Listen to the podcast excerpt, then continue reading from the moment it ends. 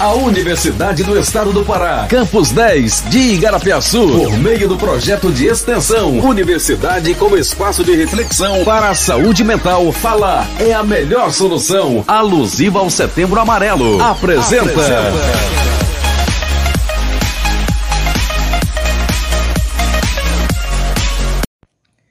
Olá, meu nome é Evelyn Camille, sou discente de Pedagogia da UEPA Campus 10 e esse é o podcast de número 6. Bom, no episódio de hoje eu irei abordar um pouco sobre a temática sobre transtornos mentais, especificamente falar sobre a borderline. Pessoas com transtornos de personalidade borderline se caracterizam pela instabilidade das emoções, tendo uma estrutura psíquica marcada pela impulsividade, emoções oscilantes, relacionamentos tumultuados e apresentando um mundo afetivo caótico, pois elas não possuem uma proteção emocional adequada. Um dos seus principais sintomas é a instabilidade nas suas relações.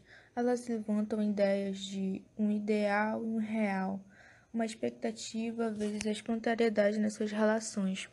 Ou as pessoas são muito boas ou são muito ruins, e isso afeta diretamente na sua percepção sobre elas. E se as coisas saírem de seu controle, costumam agir de forma colérica, intempestiva, em forma impulsiva, agressiva. Elas sentem com intensidade, tendem a mudar de emoções de um extremo para outro, ou seja, horas estão amáveis e fofas, mas de forma súbita mudam completamente de humor, se tornando, demonstrando ser agressivas, passionais, é, também tem uma certa instabilidade do conceito que elas fazem sobre si mesmas, é, pensando que nunca são boas o suficiente para as pessoas, se perguntando por que elas se afastam, o que leva a um sentimento crônico de vazio, ou seja, esse medo da rejeição constante. Outra característica marcante é que em suas relações elas temem muito pelo abandono e o vazio iminente acarretado pelo possível término, o que pode ser uma situação real ou imaginativa dessa rejeição. Outro dado relevante a ser ressaltado é que cerca de 10% dos pacientes tendem ao suicídio, à mutilação e atos que os põem em situação de risco, porque dificilmente conseguem controlar seus impulsos. Segundo os dados do site Wall, o transtorno borderline é presente em cerca de 2% da população mundial, tendo uma estimativa que vai até 5,9%, por conta de casos que não são devidamente diagnosticados. Bom, dando seguimento ao podcast, eu trouxe uma convidada para falar um pouco sobre seus processos e como lidou com o transtorno de personalidade borderline. Em que momento da sua vida você percebeu que estava com transtornos psicológicos e quanto tempo você conviveu com esses transtornos? Bom, eu sempre me senti muito instável quando criança, é, mas para mim, por ser criança, eu achei que seria mais problemas de socializar mesmo, mas não que é, iria se tornar algo tão grave. E ao decorrer do tempo, na adolescência foi ficando pior. E, e eu me sentia muito presa é, ora eu me sentia bem com todo mundo, ora eu não tinha vontade de conversar com ninguém e eu me sentia muito introspectiva em alguns momentos. Eu me fechava e só queria estar no meu mundo. E em um certo momento ocorreu um acontecimento que veio de alguma forma alertar e mudou a minha vida completamente foi em uma festa de aniversário que me que eu fui e que nesse nesse evento eu fui perceber que uma atitude minha iria ser muito prejudicial, é, pois foi um, em meio a uma certa brincadeira de amigos que eu perdi completamente o controle de mim mesma e agi com impulsividade é, comecei a bater em uma amiga do nada, é, ataquei com socos e tapas. E isso tudo porque ela esbarrou em mim. E desde então, naquele momento foi um estalo para mim. É, percebi alguma coisa errada comigo, pois sempre estava ora bem, é, ora de mau humor, principalmente nas atividades escolares, que exigia trabalhos em grupos e tudo mais. E eu confesso que odiava isso, pois para mim era mais fácil fazer sozinha é, do que ter pessoas à minha volta. No, na minha cabeça iria me atrapalhar. E sob a visão da minha família, ela achava que bem estranho esse meu comportamento, mas não sabiam identificar o que era isso. E, e eu era muito impulsiva e eu tinha muito excesso de raiva, era agressiva e agia com muita agressividade. E neste tempo eu percebi uma coisa, eu sentia profundamente medo de perder as pessoas próximas a mim. E eu detestava ficar só.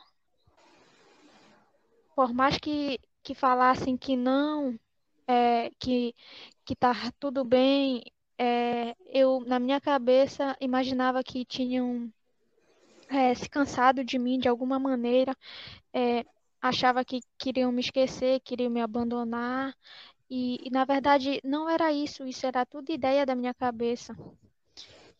E com o tempo eu fui ter um diagnóstico profissional, procurei ajuda e, e foi é, comprovado que eu sofria de transtorno de borderline.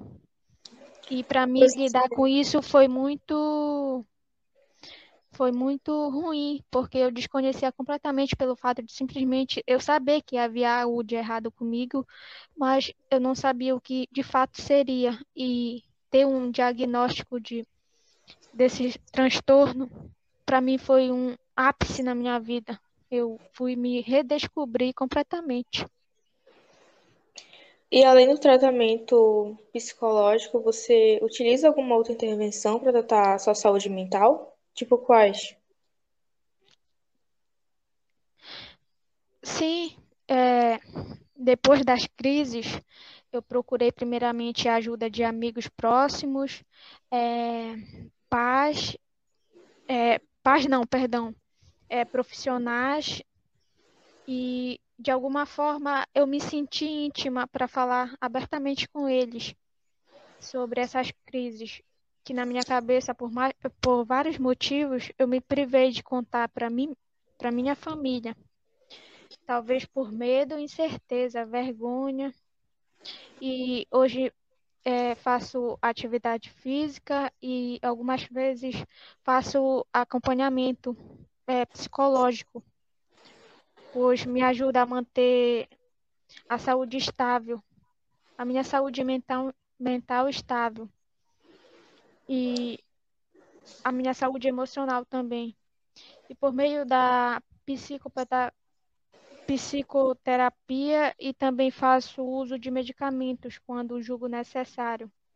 Além disso, eu gosto de praticar leituras eu vejo que isso me ajuda a distrair a mente e, de alguma forma, me, me sinto bem e é uma coisa que gosto de fazer bastante. E como você se sente com essas intervenções realizadas? É, assim, a gente que sente esses transtornos, é, a gente pensa que não vai ser voltar como era antes.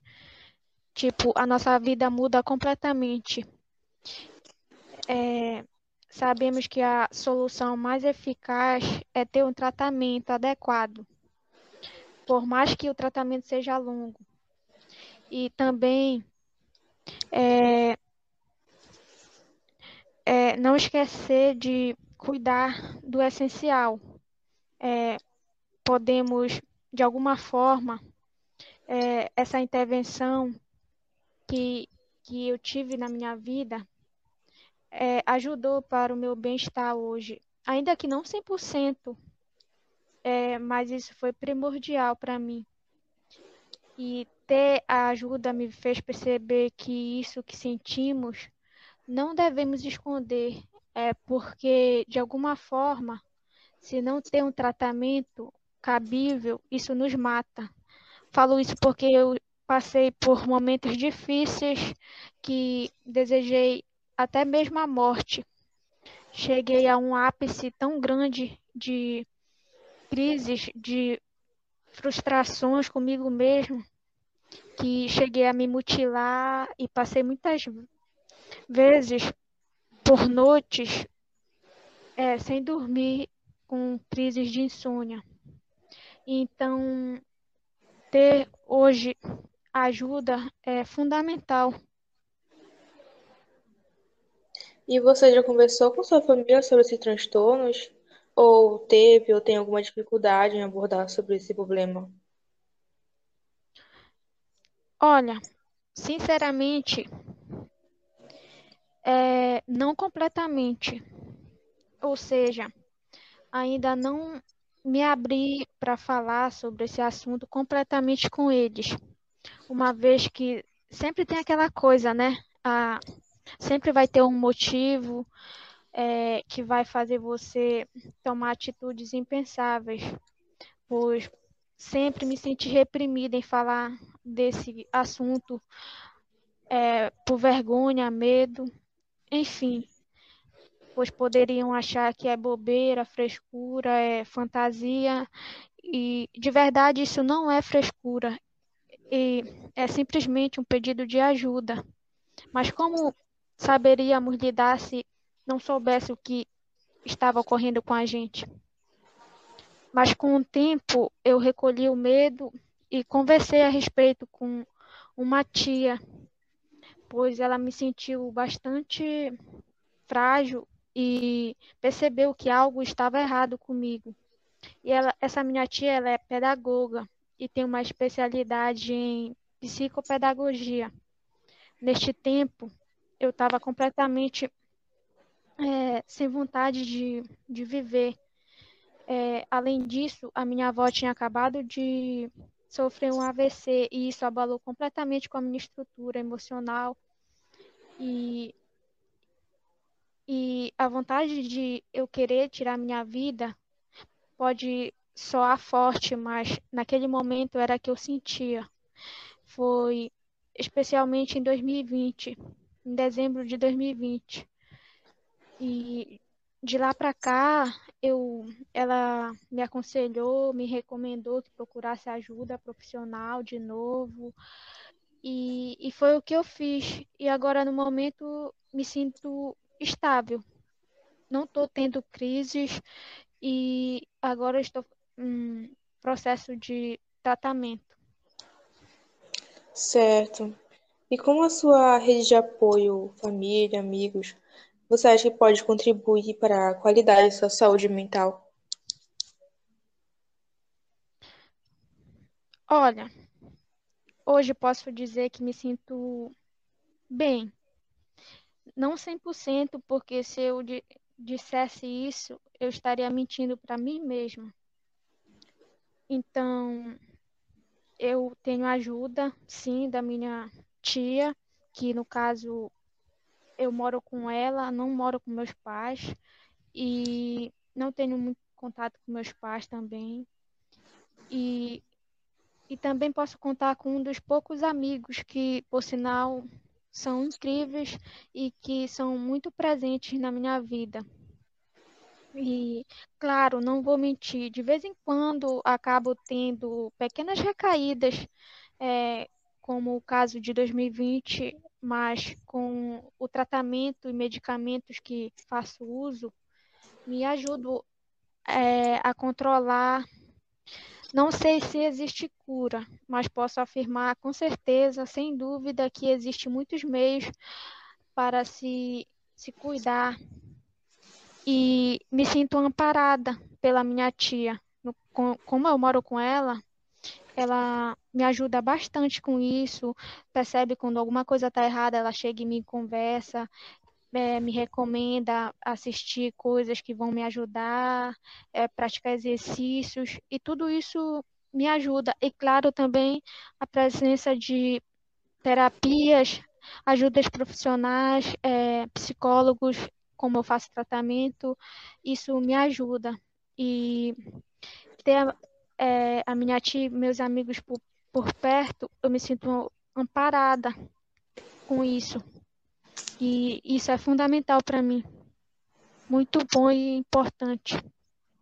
Eu me sinto bem. Nossa, agradeço demais pela sua contribuição e por ter aceitado participar e ter mostrado né, um pouco sobre seus processos e como lida com este transtorno e para ajudar mesmo no entendimento, para que as pessoas possam é, apontar em si mesmas, se identificarem e buscarem tratamento, assim como você fez. Muito obrigada mesmo. A nossa entrevistada preferiu manter anonimato e é isso. Esse é o podcast.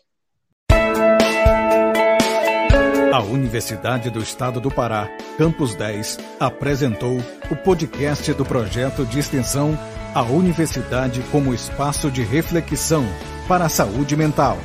Falar é a melhor opção.